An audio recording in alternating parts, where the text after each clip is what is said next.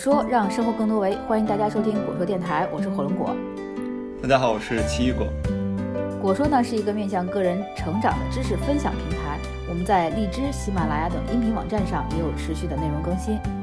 果说呢还有一个自己的网站果说点 TV，喜欢收听我们的节目的也可以通过这个网站查看我们历期的节目。如果你是 iPhone 用户的话，也可以直接打开 iPhone 自带的 Podcast，搜索“果说”二字，关注收听我们的节目。呃，年前的时候呢，我们曾经在这节目中开启了一个系列的话题，是来自于这个知乎上对互联网，呃，有十个大佬提出了关于未来的十个问题。我们之前呢，曾经跟大家聊过关于这个未来的 AI 时代以及未来的这种城市的形态。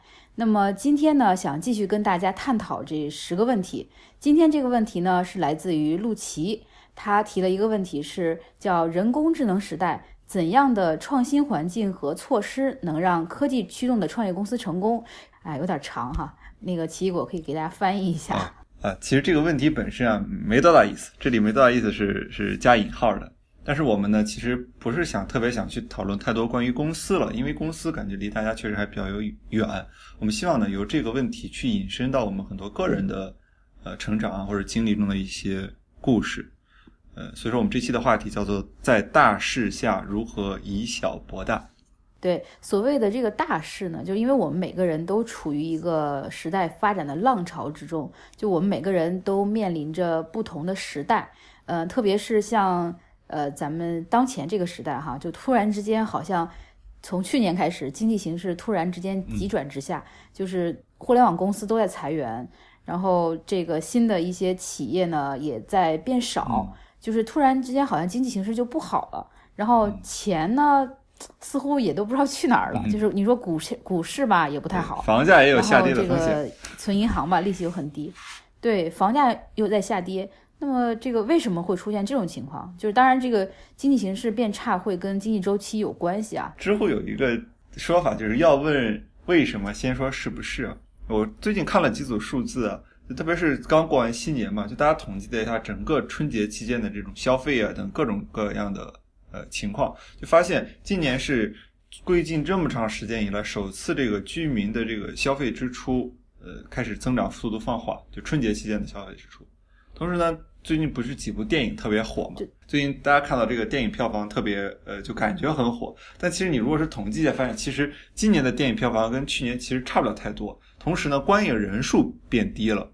这次的那个电影票房的增长，主要是或者这种几部电影的票房的增加，主要是靠的是这个涨了价，单价高，消费人次其实反而下降了。嗯，而且还有他们统计了一下，像是红包支出啊等各个方面，反正总体而言的一个感觉就是今年开始大家都不太敢花钱了啊，这是从这个没钱了微观上的一个反应。嗯，没钱了。那钱都去哪儿了？就说完微观，咱们再说宏观，然后我们再想想钱都去哪儿了。就是从宏观情况来看，你可以看到最近估计去年在股市里，如果是有过一番挣扎，你发现其实你在股市里折腾了这么长时间，最后还不如那些一分钱就是在存银行的多，是吧？嗯。因为去年中国股市可能平均亏了百分之二十以上，才百分之二十啊？差不多把三千多点跌到了两千六七。因为我听到一个说法，说是如果你要不炒股，就已经跑赢了百分之八十的人。跑赢了百分之八十的股，不不不，百分之九十九，百分之九十九。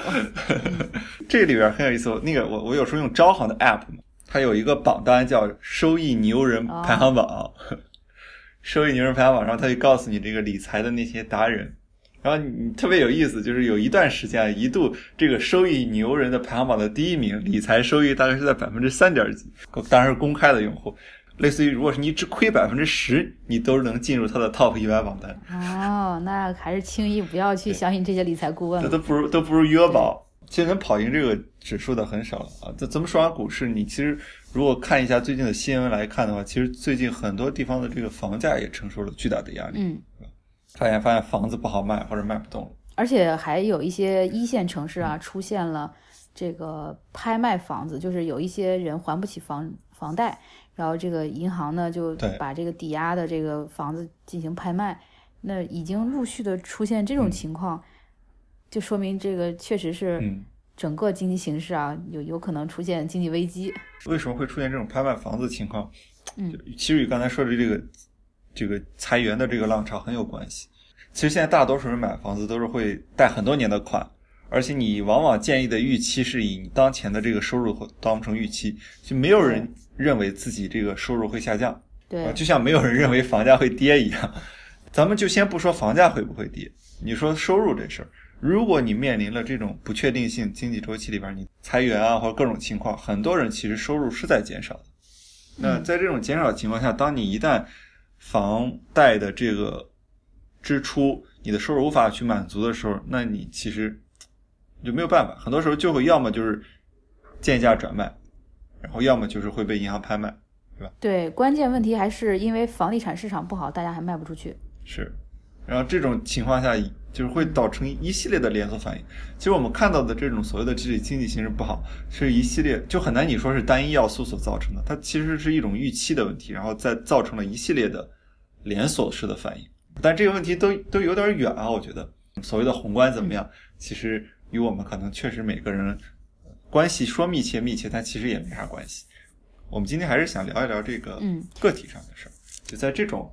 不确定性下，或者是在这种局势下，哎，每个人应该怎么去做？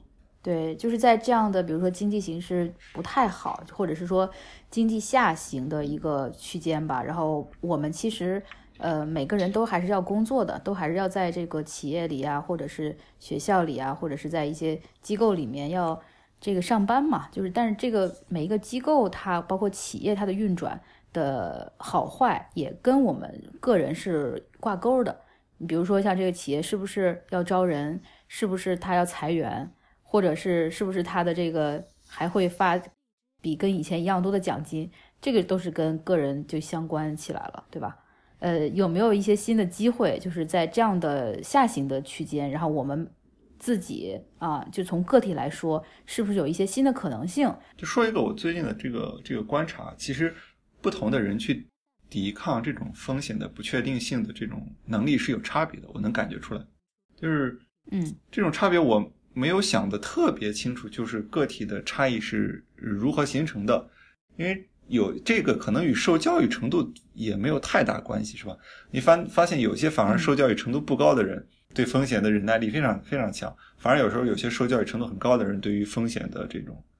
接受度啊，或者什么也反而很低，甚至他们之前我看那个吴晓波做了一次采访，就采访了很多中国企业的这个大佬吧，最近这几十年产生影影响力的人，然后最后问他们一个问题，就你觉得你是一个风险偏好型的人，还是一个风险厌恶型的人？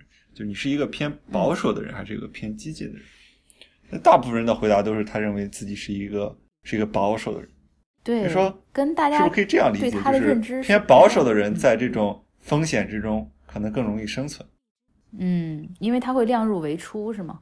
就是说，在趋利避害，然后在风险来临的时候，他可能已经提前准备好了。就是其实这跟大家的常识可能是违背的，就是可能认为很多人选择创业或者是选择做企业，他应该就是一个愿意承担风险，就是或应该是一个就是喜欢承担风险的人，对吧？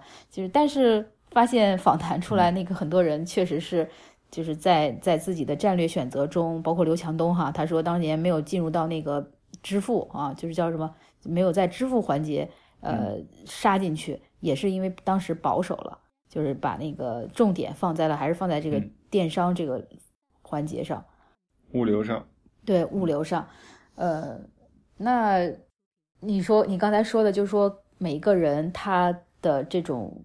对风险的偏好以及对不确定性的这种把握，会影响他在这种环境下的一个就是表现吧。那么，那你觉得是对不确定性的这种呃接受程度，如果高一点会有什么影响？如果是低的话，又又有什么问题？啊，你这个问题我得想一想，我目前短时间内没有答案。嗯，好像似乎有点有点晕哈，就是好像那些企业家他们本身又是厌恶风险的，反而能够 站得住脚跟啊。我其实是这样理解这个似乎他们是一个比较矛盾的一个综合体，因为他们一方面肯定是风险偏好，或者说就是该出手时就出手嘛，是吧？那杀进一个领域肯定是很有点反人性的。那另一方面呢，又又比较保守，是吧？能够因为一个企业想要长长久的发展，必须要经历过大风大浪，你只有稳才能够去走得好。哎，这其实挺矛盾的，在他们身上。嗯，所以很难说到底应该是保守还是激进。对，那他那可能其实它就是一个平衡，是一个取舍和平衡。而且我觉得他这个有点事后诸葛亮，就是马后炮的意思，就是你你说自己是啥，那就是啥，反正别人也不了解，对吧？这个其实也无所谓了。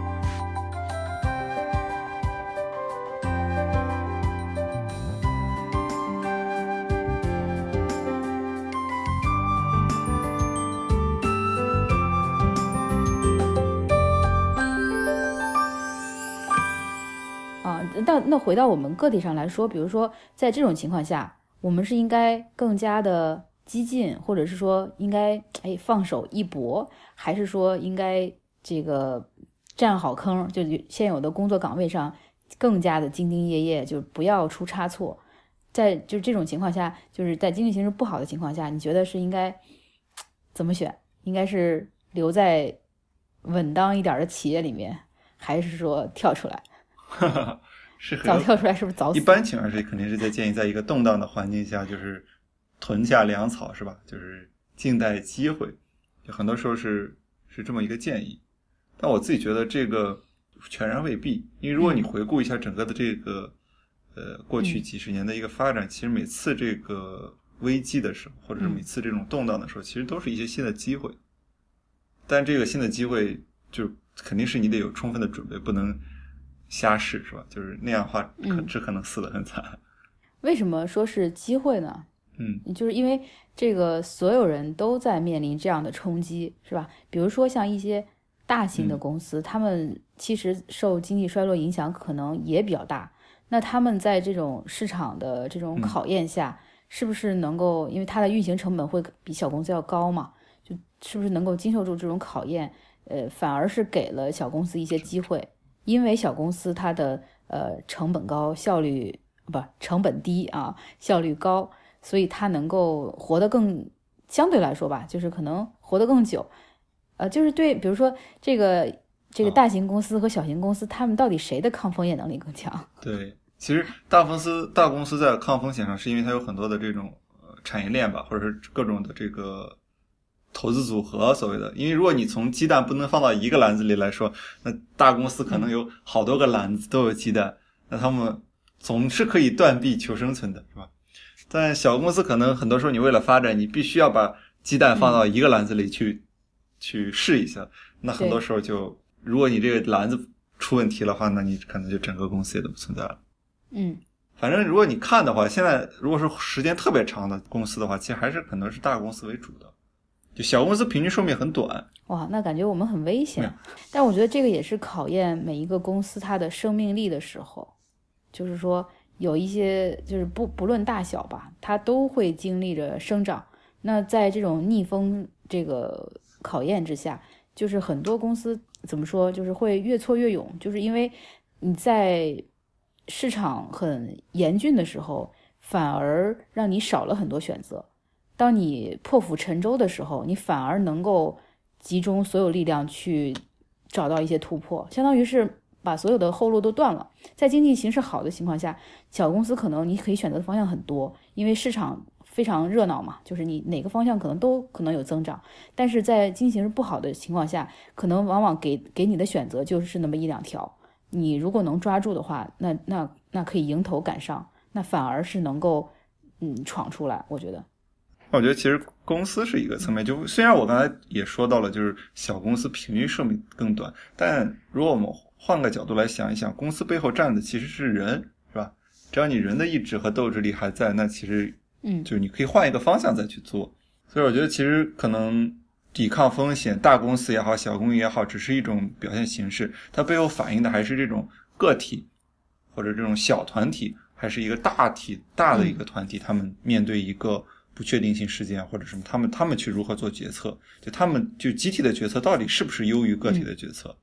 那我们还是回到个人吧。就是你觉得在这种大事下，对个人来说有什么要注意的吗？就是以及个人在这种动荡的环境中，啊，有什么样的跟以往这种和平年代或者是经济欣欣向荣的时候会不太一样的点，就是他尤其需要注意的。比如说，我先说一个啊，对一些新的方向的学习，可能是一个很重要的点，就是因为在动荡的环境中，你既有的知识体系和这个经验的架构，是不是能够适应这种新的要求？那可能就是需要去寻寻找一些新的这种怎么说叫互补的一些方向吧。我觉得在学习之前还有一个。可能更重要的点就是需要更清晰的认识你自己吧。这个方面其实可以包含很广的意思。我就举个具体的例子，就最近如果你经常看一些招聘啊、求职啊这种简历情况，你其实可能会发现，可能说过去几年这种呃，一方面政府不断的印钱啊，然后 VC 投资啊多的情况下，你会导致这种互联网公司或者各种新兴的这种公司为了招人嘛，其实开出工资就特别高，特别对于一些这种互联网从业人员。但如果你看他们的简历呢，你有很明显的很感慨，是吧？就感觉很多人是专科出身，我当然我们不是说专科不好，但就是专科刚毕业，没有什么工作经验都。那可能在互联网行业，你如果是做一个开发人员的话，几乎都是一一万块钱月薪起的。我自己是感觉这个东西是有些有些被扭曲了的，被这个市场。那如果在这种情况下，如果不能去比较清晰的认识呃自己的情况的话，你还在这么一个。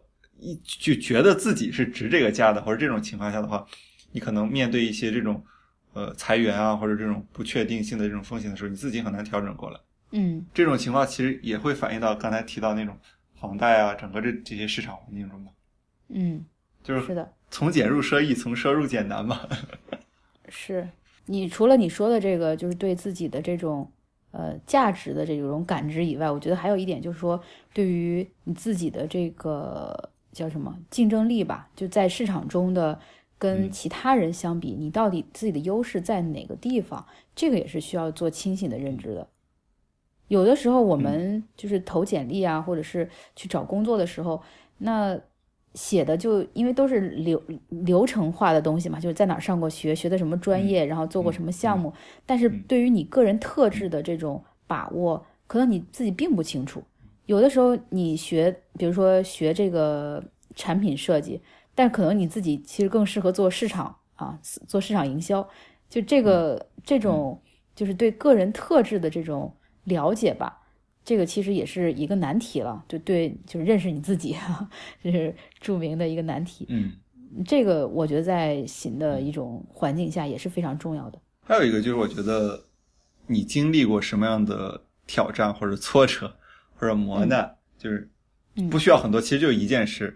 这件事情你的这种完整的一种经历和体验，你整个走出来的这个过程，会对你以后面对各种各样的挑战会都有很大的帮助。嗯，我们稍微透露一点，其实我们之前在整个招聘过程中，我们往往会问一个问题，就是，呃，类似于你之前遇到过的最大的困难，然后你是怎么克服的？嗯，遇到问题的这种解决能力，哈。对，遇到问题的一种一种解决能力的。啊，我是前两天在看一个关于也是关于创业教育的一个访谈的时候，啊，就是好像就是访谈的那个 Sun 太阳太阳，就是那个那家公司的。创始人，他也现在也是投资人嘛。他在考察一些新的创业者的能力的时候，往往会去问他们一些新的问题，就是让他跳出了一些他已有的这个知识体系的一些新的问题，看他们对这些新的问题是怎么思考，以及怎么去寻找答案的。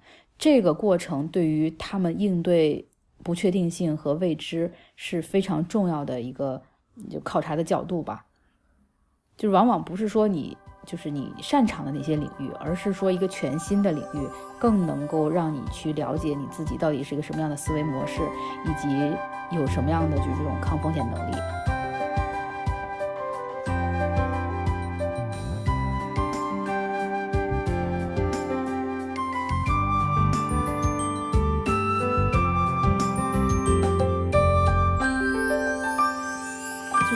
什么我们一直在强调这个不确定性？抗风险？为什么好像突然之间我们的生活里面就少了很多稳定的要素啊？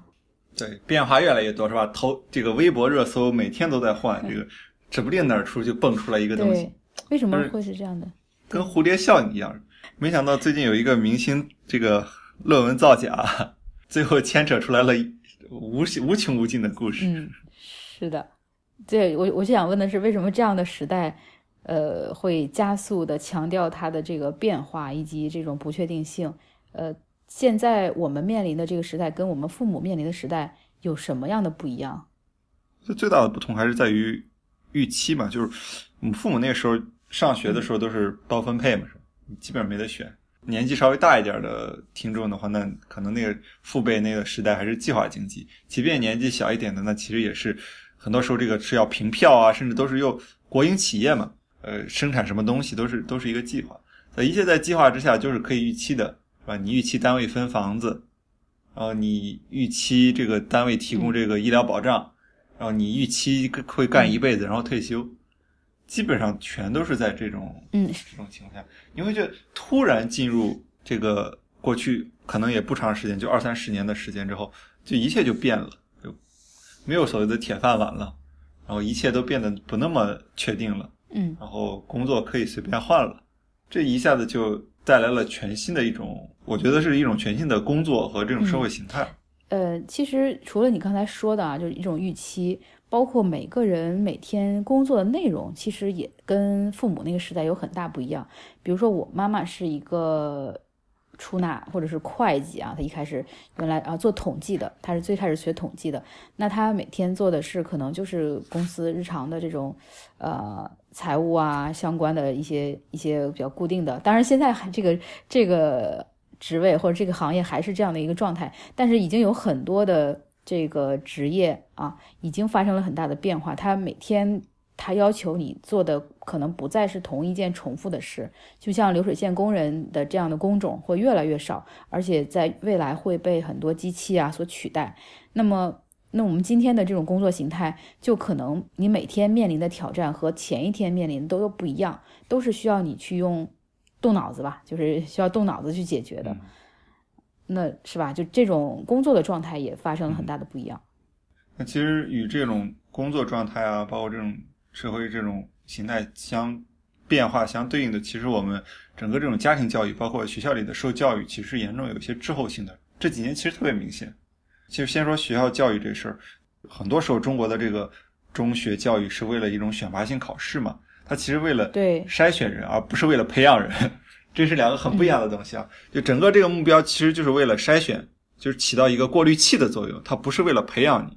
对，呃，这个其实就对于新的这种时代就变得很不一样，因为新的时代这个时代需要你的发挥你的特质，就是因为在之前那种计划时代是这样的，只要你比张三在这方面要好。或者是你你你学习考考的比他好，那你就能上大学，然后你上大学之后就能包分配，嗯，是吧？所以说大家就为什么拼命要上大学啊？就是因为大学带来的一系列的东西都是可预期的，工作啊各方面，嗯，甚至你进了工厂之后还能给你找对象，是吧？这连这些都是可预期的，对。但现在这个时代就变成了你你上了大学也也也不一定怎么样，反而是你如果能提早的想清楚自己的这种特质或者特长，就会变得更特质。对这是学校的教育，嗯，那再说到家庭的教育，刚才我们也提到了，因为父辈那个时代的人，大多数成长在一个完全可预期的一个环境中，他们其实并没有经历过呃大量的这种呃职业的这种变迁，包括这种他们换工作的这种场景都很少，是吧？就是这种可能很多人就会干一辈子，或者是最多换一两次工作就。再来的一种情况就是，对于子女在这方面的这个教育过程中，整体上啊我觉得只是偏保守的。嗯，这种保守不是说不好，但很多时候就是说让你就是不要想那么多，就你就好好读书，好好学习，然后该有的自然会有了。对。但其实你是到了大学才发现，哎，可能世界不是这样的，就是我好好读书，好好学习，可能该想不清楚的问题还是没想清楚，该没有的还没有，就该 该面对的问题还是早晚会面对。该面对的问题还是感觉都解决不了。对，就是可能在那种环境下，就是鼓励着大家去。发挥你自己动脑筋的这种机会就变得少，而且做选择的这种能力也变弱了。你想想，我们从小到大，整个家庭教育和这种学校教育里边，能让你去主动选择的东西极其微弱。嗯，所以我我现在就是在教育小孩的时候，都尽量的给他创造一些选择的机会，就让他对自己的选择负责。选了以后，说你就不能改了。其实我们今天聊了很多关于这种不确定性啊、选择啊、个人啊、新的时代啊，公司啊，这也是新的时代，这也是其实很多都是谈过好多次的话题，但每次呢，我们可能都会有一些新的思考。呃，一方面说明我们还年轻嘛，是吧？还不断的在成长。另外一方面呢，也说明其实这个话题，好的话题都是比较永恒的，就是每个时代、每个场景下都可能会常聊常新。非常建议大家去经常的去去想一想这个事儿。嗯。虽然看起来比较虚无缥缈，但你不去想过和你想过，在你真正自己自身去面对它的时候，还是有很大差别的。对，所以回到那个陆琪的那个问题上啊，就是我们再扯回来，人工智能时代怎样的创新环境和措施能让科技驱动的创业公司成功？其实这个问题可以转化成，就是在人工智能时代，什么样的这种环境和条件能让我们个体去成功？就是让使这个。使这个成功不再是一些有既有资源者的这个天下，呃，我觉得应该是我们主动的去，经常的去思考一些问题，包括我们要主动的去做选择啊，主动的去学习，然后以及勇敢的去面对这个时代吧。嗯，啊，对于陆琪这个问题，我们今天其实没有太展开去探讨啊，就是可以之后我们再有机会的时候再跟大家去进一步的分享。那么也是希望通过这期节目，呃。就跟大家一起吧，就在这种经济形势不太好的情况下，我们能够携手起来啊，就是尽可能找到自己的这种比较优势，然后一起来去进步吧。嗯，那你这期节目先录到这儿。嗯，大家再见。大家再见。